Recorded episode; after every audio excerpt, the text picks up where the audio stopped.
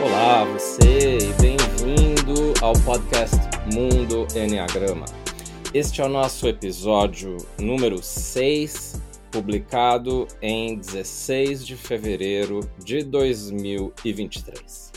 Eu sou Urânio Paz, sócio fundador da Chestnut Pies Enneagram Academy, a CP Enneagram, a nossa academia de Enneagrama.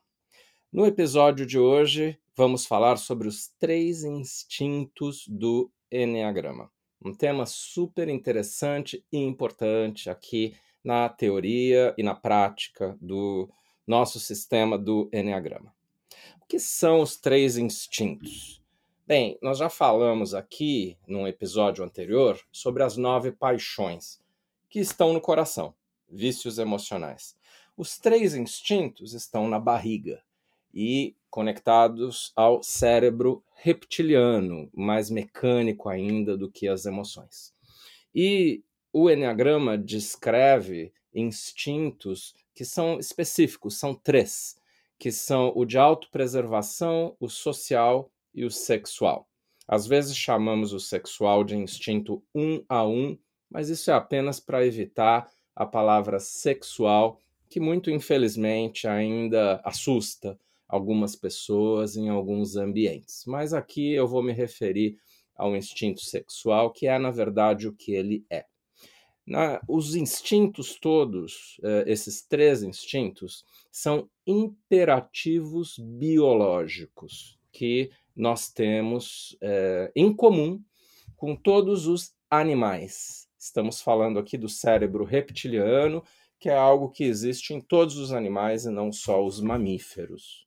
E claro que eles operam de maneiras diferentes para nós, seres humanos, em função do nosso processo civilizatório.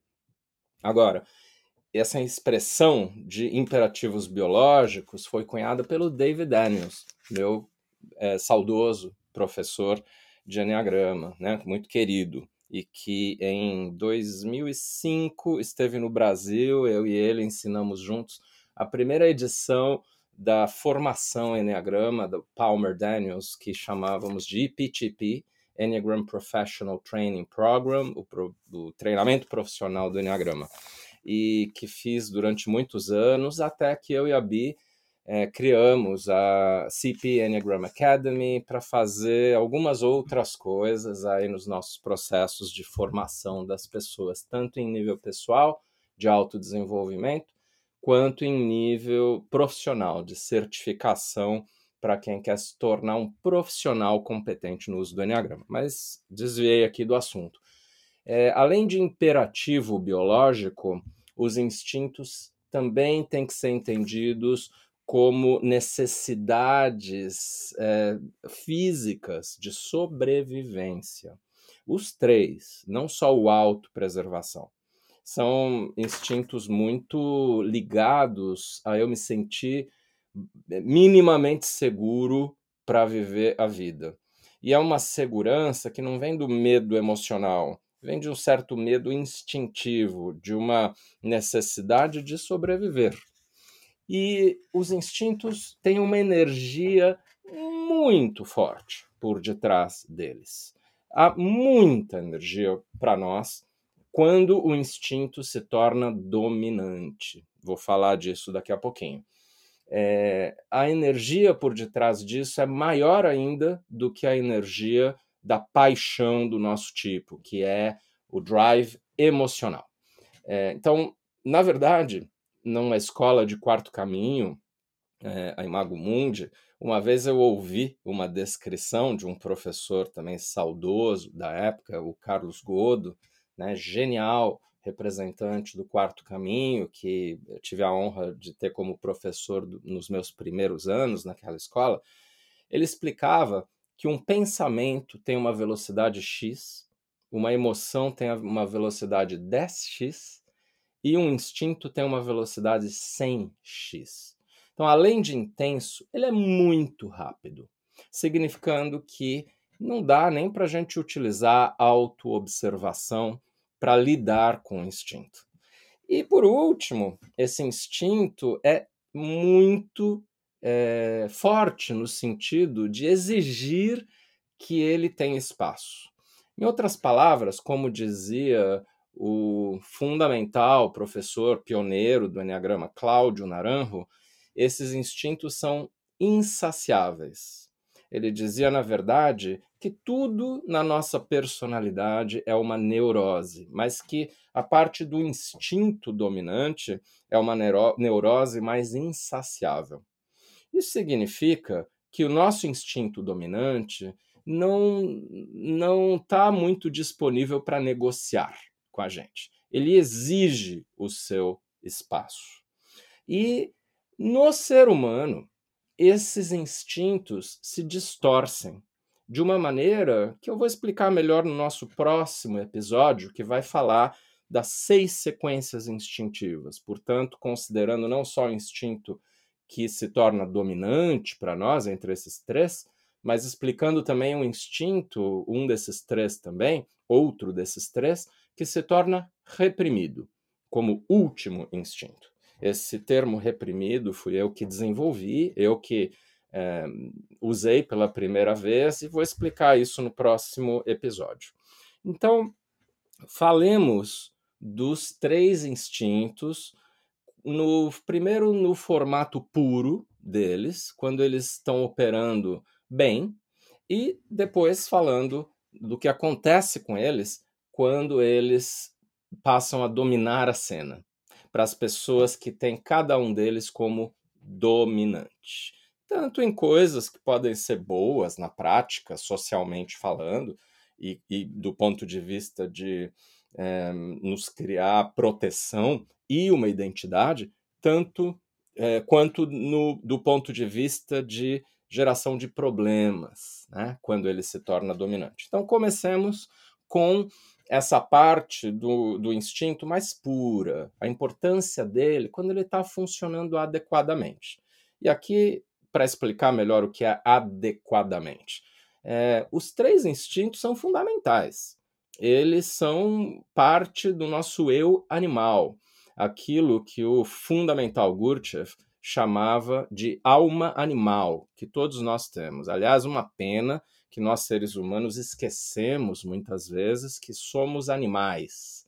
Na linguagem do quarto caminho de Gurdjieff, somos primatas humanos. Né?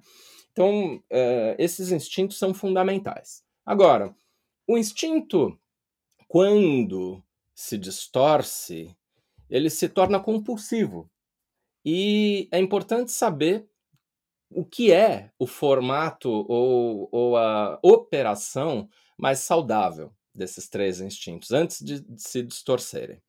Então, o autopreservação saudável, não muito exagerado e não reprimido, é um instinto que faz a gente cuidar da gente mesmo e também cuidar um pouco das pessoas próximas a nós.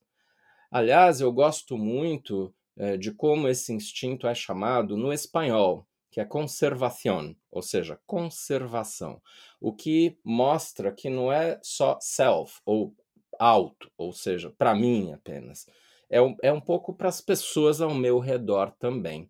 Embora esse instinto de conservação compreenda uma, uma necessidade da vida de fazermos antes por nós para depois fazermos pelos outros. Um pouco a coisa de se estar num avião e aquela mensagem de que se houver descompressão, né, despressurização, acho que se fala, na cabine do avião, num problema qualquer, que é preciso pôr a máscara de oxigênio primeiro em nós mesmos para depois pôr a máscara nos outros, inclusive se o outro for uma criança, um filho ou filha.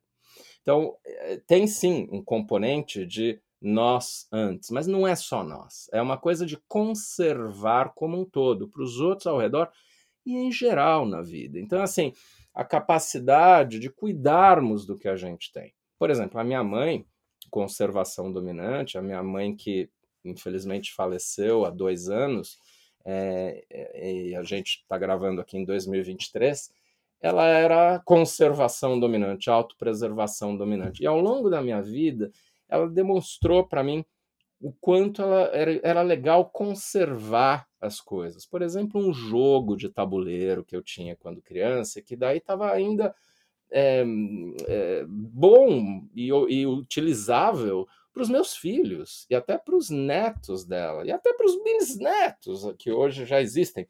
Então, isso é uma coisa muito bonita e cuidar das coisas que a gente tem em casa. E eu que sou autopreservação reprimido, infelizmente não aprendi muito essa lição. Perco as coisas até mais recentes, não cuido direito, não sei onde estão e de verdade não cuido. Às vezes tenho que comprar outras, tenho poucas coisas antigas minhas. Então, isso é uma distorção. E cuidar delas é algo legal. Mas, acima de tudo, e também cuidar de si mesmo, né? A gente tem que se autovalorizar, se cuidar para estar tá bem, em equilíbrio, algo fundamental. Mas, ainda mais importante, o que tem a ver com o instinto autopreservação mais puro é esse respeito ao maior presente, o maior dom que nos foi dado, que é a vida. Né? E isso é respeito ao Criador, a Deus. Né? Isso nos foi emprestado praticamente, essa vida específica, o nosso corpo, nossa mente, e a gente precisa cuidar bem dele, é como se fosse um aluguel, né? E a gente precisa devolver intacto, né? Ou seja, claro, com o desgaste natural do tempo, mas tendo cuidado o melhor possível disso. Isso pode ser em tudo, Pode ser em pequenos pontos de saúde, em partes específicas do corpo, por exemplo, os dentes, né? E pode ser na saúde integral como um todo, e também no físico, manter a forma, tendo é, uma, uma disciplina de colocar, às vezes, na frente do resto, os cuidados pessoais. Então, normalmente, isso é o que acontece com o instinto autopreservação é, mais puro é um respeito à minha sobrevivência física, uma valorização da vida. E aqui, apenas para acrescentar é, algo mais de, de é, função espiritual do instinto de autopreservação, ele é também aquele instinto que nos dá a capacidade de introspecção, de eu estar comigo mesmo e, portanto, de me virar para dentro, de estar em contato com o que se passa aqui dentro. E, portanto, ele é o instinto que mais favorece a competência de meditação e também de, de se cultivar o silêncio. São coisas muito, muito importantes dentro da espiritualidade. Agora, o instinto social é um instinto igualmente importante que tem a ver com nos fazer sentir protegidos no bando, na tribo, né? E esses instintos são muito ancestrais e falam um pouco do homem e da mulher das cavernas, né? Em nós, que habita em nós. É algo muito muito forte. E por falar nisso, não existem apenas esses três instintos, existem outros. Por exemplo, instinto materno, instinto paterno. Né? Então, a mãe, por exemplo, a minha esposa, quando estava grávida do nosso primeiro filho, e antes de saber que ia ter né, o Rafael, é, ela começou a ter uma necessidade de mexer com argila, com palha, com, né, com coisas assim que ela nunca tinha tido necessidade. E aí ficou, viu que estava grávida e lendo num livro a gente viu que algumas mulheres têm isso pelo instinto ancestral de criar um ninho. Né? E nós é, somos descendentes, por exemplo, das aves, né? Isso já está demonstrado do ponto de vista evolutório é, ou evolucional, nem, nem sei, nem me lembro aqui como fala em português, mas vocês me entendem. Então, é, assim, voltando ao instinto social, o instinto social é um instinto que nos faz querer pertencer e sobreviver no bando e colocar a sobrevivência do bando, inclusive acima da minha, porque eu entendo que a sobrevivência do bando é, é, é, é necessária, é pré-condição para minha sobrevivência individual, né? eventualmente.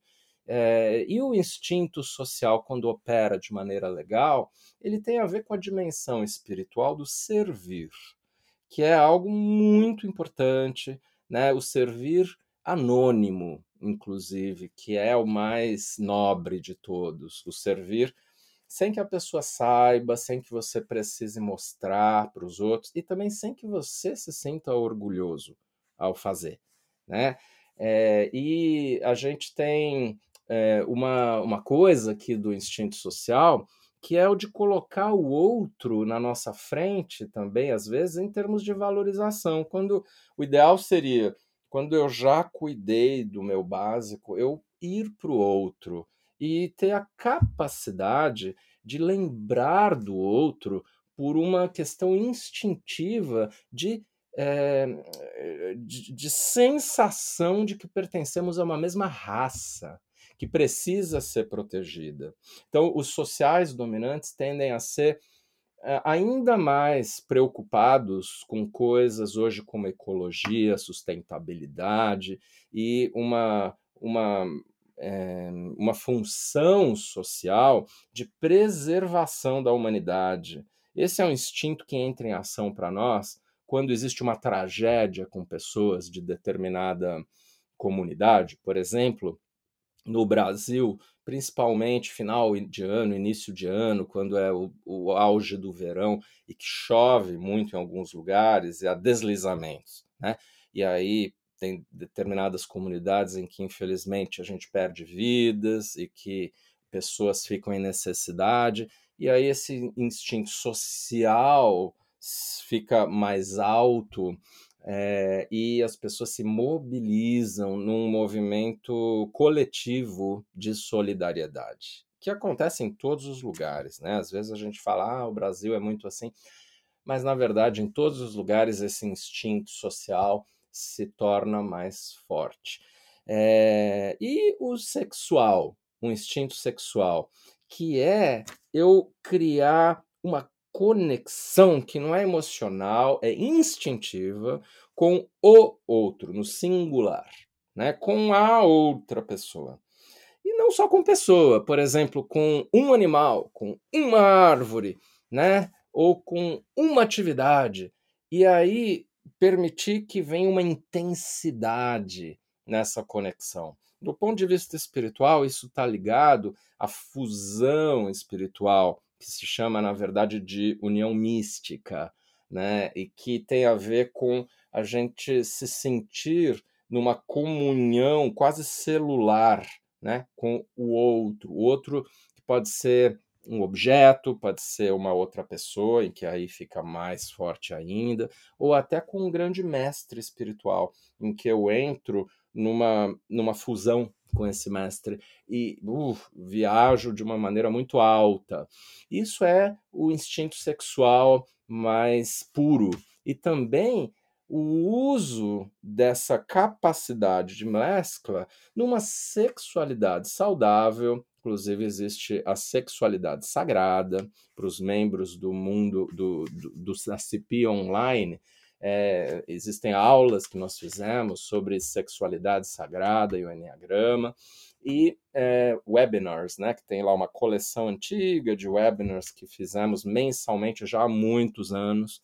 E é, o instinto sexual também tem a ver com essa intensidade de viver a vida com uma coisa de tesão, né, de vontade de viver a vida, de aproveitá-la. Tem muito a ver também com a alegria mais instintiva e com energia. Em geral, os sexuais dominantes têm mais energia, né? Então, tudo isso é muito importante no instinto sexual, né? E quando os três estão sãos, saudáveis, a gente tem um pouco de cada uma dessas coisas e a gente também tem os três instintos com portas abertas para é, eh, a gente poder utilizar o instinto certo na hora certa, de acordo com o que de fato está acontecendo na vida. Por exemplo, quando eu me engajo num novo projeto meu, tem que vir o, o sexual dominante para eu sentir muita vontade né, de estar tá nesse projeto. E, e, ter a motivação mais alta e a energia. Ah, aí, quando eu preciso é, cuidar desse projeto, não só nessa etapa inicial e garantir que ele esteja bem gerenciado, vem um instinto mais autopreservação. Isso seria o ideal, né, o correto. E quando esse projeto tem a ver com um, algo de propósito, aí é o instinto social que tem que atuar. Né? E algumas pessoas têm mais facilidade, um desses, mais dificuldade em outros. É, mas o, o que a gente busca no caminho de evolução é ter os três abertos. Não para que eles atuem cada um em um terço do tempo, mas sim para que eles atuem conforme a verdadeira necessidade né, de momento. Por exemplo, uma mulher grávida vai ter muito mais aflorado o instinto de autopreservação, e é assim que tem que ser nesse momento. Um momento de dificuldade financeira, né, por, pelo qual passemos, esse instinto aumentar. Então, isso é operação saudável desses três instintos que temos. Entretanto, diferente dos animais que é, vivem mais em contato com esse instinto de maneira um pouco mais pura, eu diria, embora não tão é, não aplicada em tantas funções da vida quanto nós seres humanos. É, então, para nós seres humanos, esses instintos se distorcem. Esses instintos não operam de acordo com essa, essa, essa forma ideal. Né? Então, é, para nós, seres humanos, um deles se torna dominante e outro se torna reprimido. E por que isso acontece? Porque, na verdade, a gente não está em contato mais quando estamos com um nível reduzido de consciência, não estamos mais em contato com a realidade objetiva, tal qual ela, ela é ali fora. A gente está mais em contato com os nossos filtros interiores que fazem com que a gente tenha traumas e também resistências em relação a alguns desses instintos. E eles ficam mais bloqueados ou ficam mais atiçados, dependendo da posição deles na sequência. Então, em geral, o que, que significa ter um instinto dominante? Significa que é, a gente sentiu uma carência desse instinto em algum momento lá atrás Uh, e, aliás, isso pode vir também já de nascença, né? Em geral, vem não só com coisas da vida, alguma hora a gente aborda isso, mas temos uma carência de base, de origem. Temos é, alguma coisa que fez a gente se sentir ameaçado nesse instinto.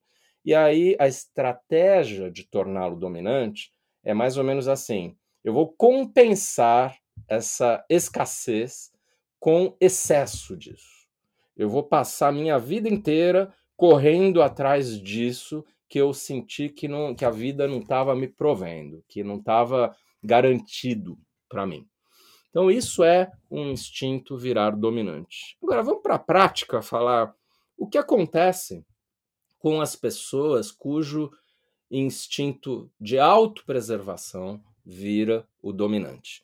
Bem, é, para essas pessoas tem uma certa tendência de que elas sejam um pouco mais ansiosas, um pouquinho mais céticas, desconfiadas, um pouco mais é, contidas, um pouco mais assim voltadas para dentro, um pouco mais difícil se abrir, um pouco mais defendidas quando, por exemplo, vão fazer trabalho interior ou quando precisam se expor né? Então elas sentem mais é, precaução.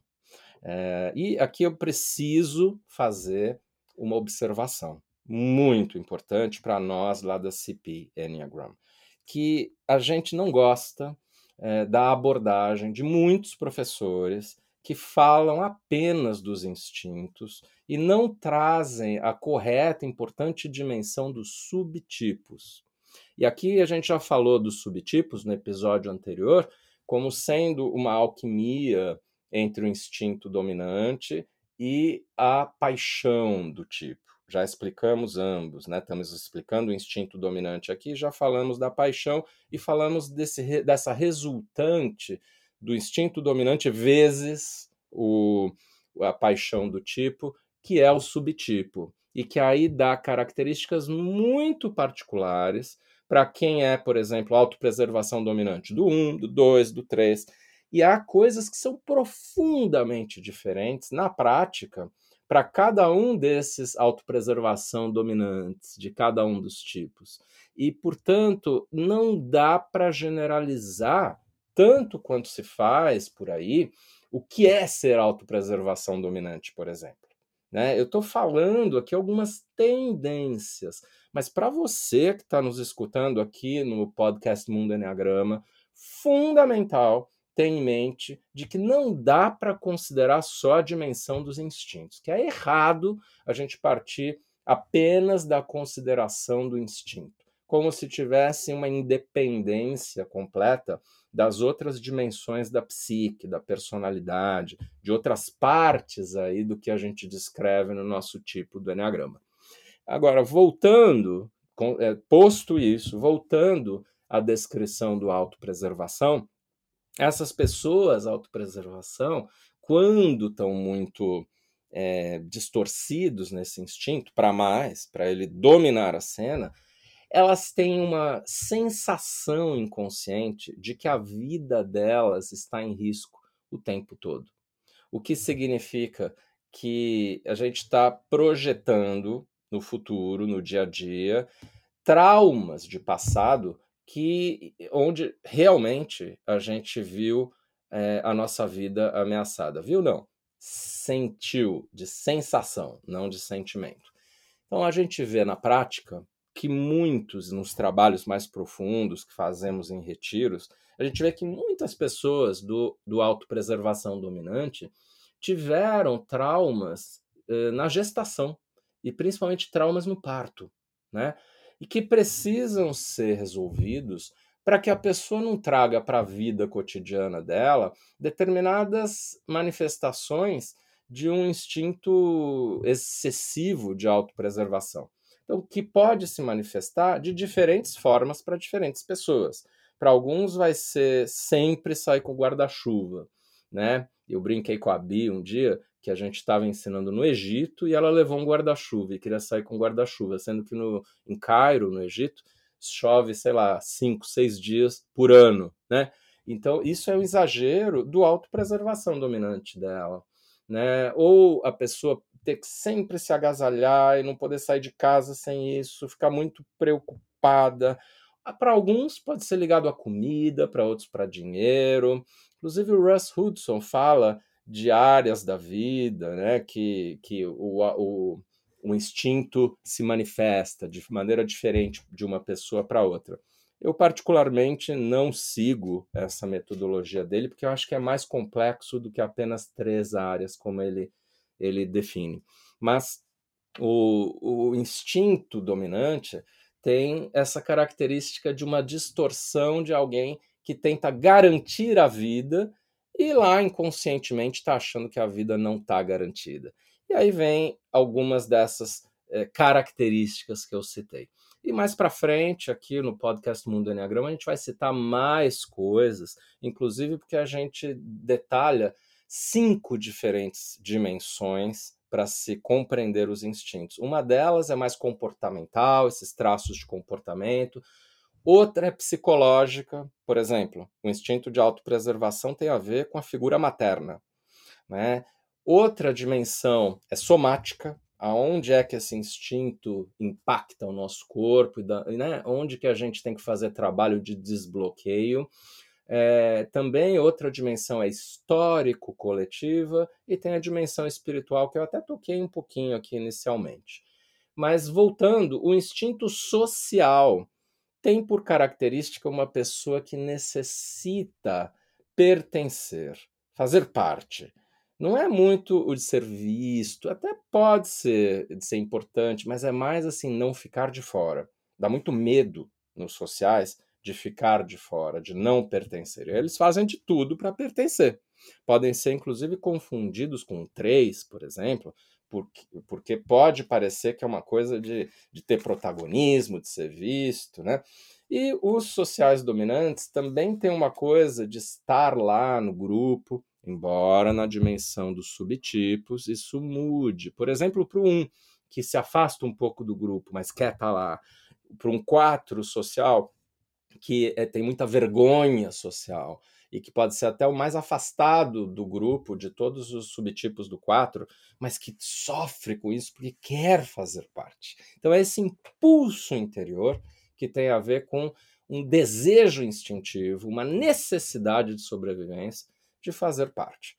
É, outra coisa dos sociais, que é uma distorção, é a história de precisar sempre colocar o outro na frente, né, de uma maneira compulsiva. E se for um autopreservação reprimido, então, social dominante com autopreservação reprimido, em detrimento de lembrar das suas próprias necessidades básicas, né? Então, o social dominante é quase que o contrário da, da pirâmide de Maslow, né? Que é colocar a coisa do reconhecimento, da aprovação, é mais importante do que é, as coisas de necessidades básicas. Eu não acredito na teoria do Maslow. Por quê? Porque eu acho que na prática ele era uma autopreservação dominante com o social reprimido. Então aquela virou a sequência dele. Para quem conhece a obra do Maslow e sabe daquela pirâmide, hierarquia de necessidades que ele fala. Eu entendo que isso era uma, um próprio viés dele como um provável autopreservação dominante com social reprimido. Para mim, por exemplo, aquela pirâmide não é assim. Eu preciso garantir a minha inclusão social antes do, é, do, do, da coisa de, é, de, de, cuidar de mim mesmo. Tem até uma história engraçada e constrangedora, minha e da minha esposa, somos ambos sociais dominantes. Quando fomos reformar um apartamento que compramos lá em São Paulo, nós começamos a ter muitas ideias de é, como atrair amigos né, para aquele espaço. Derrubamos um dos quartos, aumentamos a sala, uma sala grande, bonita, pé direito maior, e pusemos até coisas como luzes de dança é, para fazer festas lá dentro, uma coisa de um bom sistema de som, investimos dinheiro nisso. E como em toda reforma, pelo menos para quem não é milionário, o dinheiro né, fica mais curto conforme a gente está reformando, ainda mais no Brasil, que a gente não tem o melhor dos planejamentos. Né? E o que aconteceu foi, tínhamos feito toda essa parte mais social, e aí não tínhamos cuidado de coisas básicas, inclusive nos banheiros da casa. Né? Olha que distorção. Então, enfim, os sociais são por aí. E os sexuais dominantes? O que, que acontece? Eles são mais intensos. Tem essa coisa de ir na direção de, ao encontro de, e de eh, realmente ter essa, esse lado incisivo e às vezes até um pouco invasivo, dependendo do tipo aqui, né? Mas são mais intensos do que os colegas de mesmo tipo, né? Não dá para comparar tipos diferentes aqui, né? Mas com relação a outros colegas do mesmo tipo que não têm o mesmo instinto dominante, eles são mais intensos e às vezes mais agressivos, um pouco mais impulsivos, imprevisíveis, né, um pouco mais malucos assim, né, que a gente fala, o que não é necessariamente ruim, né, são também mais ousados do, do bom ponto de vista disso para conquistar coisas na vida, de meter as caras. E os sexuais dominantes têm uma distorção muito importante, que é de se, é, ao se mesclar com o outro, que se torna um objeto preferido de atenção é, e de atração, eles só veem esse outro na frente. Esquecem das outras pessoas e das outras coisas da vida. Isso é uma tendência dos sexuais dominantes. Transformar a parte no todo faz com que aquela outra pessoa vire tudo, né? E não vê o resto.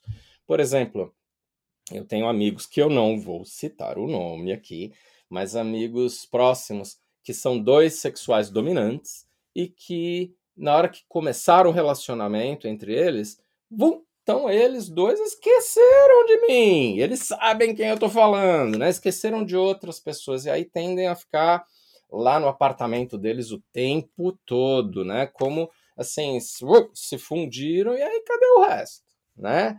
Então, isso também não é bacana, porque é entender que uma. É preciso entender, nessa parte mais do instinto puro, que a fusão com o, a força 2, como a gente fala no Enneagrama processual, força 1, força 2, tem que gerar uma abertura para uma força 3, né? É, e não simplesmente ficar no 1 e no 2.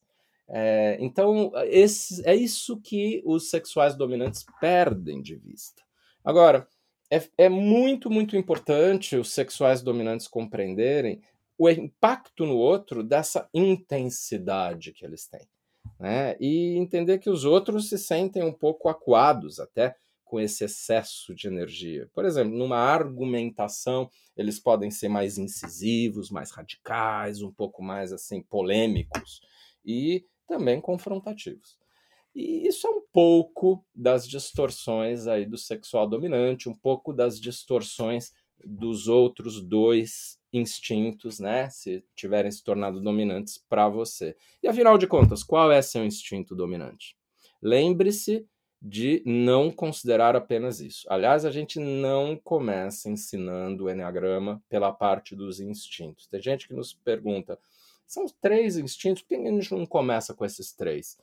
Porque eles são mais inconscientes também, mais difícil de serem identificados. E tem distorções comuns, por exemplo, os tipos emocionais 2, 3 e 4 acham que são sexuais dominantes com maior frequência. Enquanto, na verdade, a gente precisa entender coisas assim. O sexual dominante não tem nada a ver com romance, querer proximidade, né, carinho, afeto. Aliás, isso é mais comum nos autopreservações dominantes do que nos sexuais dominantes. Sexual não é isso. Sexual é uma coisa de vem cá, né, de atração, uma coisa assim, né, e não de carinho, afeto. Não é coração, é barriga. Então, mas as pessoas se confundem. Então a gente não começa pela descrição dos instintos. A gente começa pelos nove tipos, depois os subtipos e depois os instintos, né? Porque descoberto o seu subtipo, você sabe que aquele é seu instinto dominante, aquele por detrás do seu subtipo. Então, quando a gente fala tipo 8 sexual, o sexual é o dominante. É por aí que a gente indica que você faça o seu trabalho de identificação pessoal. Portanto, se você está ouvindo esse podcast primeiro, forte indicação aqui que você volte aos nossos podcasts anteriores e ouça sobre os nove tipos e sobre os subtipos, em que a Bi fez a maior parte das explicações porque ela se especializou muito nisso. A Bi que é minha sócia na CP Enneagram. Bom, isso é suficiente por hoje. Obrigado pelo seu prestígio ao nosso trabalho na CP Enneagram e aqui no podcast Mundo Enneagrama. E um obrigado ainda mais especial para você que é nosso aluno e nos prestigia indo em nossos cursos presenciais e a gente terá cursos aí no Brasil agora em abril de 2023, não percam. É, há um momento do ano que viajamos ao Brasil para fazer cursos presenciais e também um obrigado extremamente especial para aqueles alunos que se transformaram em membros da CP Online e têm acesso a muito mais conteúdo do que é, compartilhamos aqui no podcast. Pessoas que querem ir mais fundo se tornam membros do, do é, da CP Online. Aliás, estamos muito contentes que pessoas que ouvem o podcast já têm ingressado como membros aí da CP Online. O podcast é Mundo Enneagrama é um podcast semanal para quem quer se conhecer a sério e se desenvolver de verdade. Então, assine esse nosso podcast na Apple Podcasts, siga-nos no Spotify ou na Amazon, adicione o Mundo Enneagrama como favorito no Deezer ou inscreva-se no Castbox ou no Google Podcasts. Visite-nos na cpenneagram.com.br cp Enneagram, com dois N's e sem o A no final, .com.br. E temos o nosso e-mail para você começar a mandar perguntas para nós, porque virá um episódio aí, se eu não me engano, mais no final de março de 2023, em que faremos apenas respostas às perguntas de você, que é nosso ouvinte. Então, envie-nos perguntas e comentários sobre o podcast, sugestões, e o e-mail é oi arroba cpenneagram.com. cpenneagram, 2N, sem o A.com, sem o BR, tá? Aí no e-mail. Você pode também nos seguir no YouTube e assistir esses podcasts como videocasts, vendo a imagem aqui em que eu falo, né? É, que talvez você queira é, fazer isso e se sentir tendo um pouco mais ainda uma, uma aula de Enneagrama, mais até do que um podcast. Eu sou Urânio Paz. E até a semana que vem no nosso mundo Enneagrama.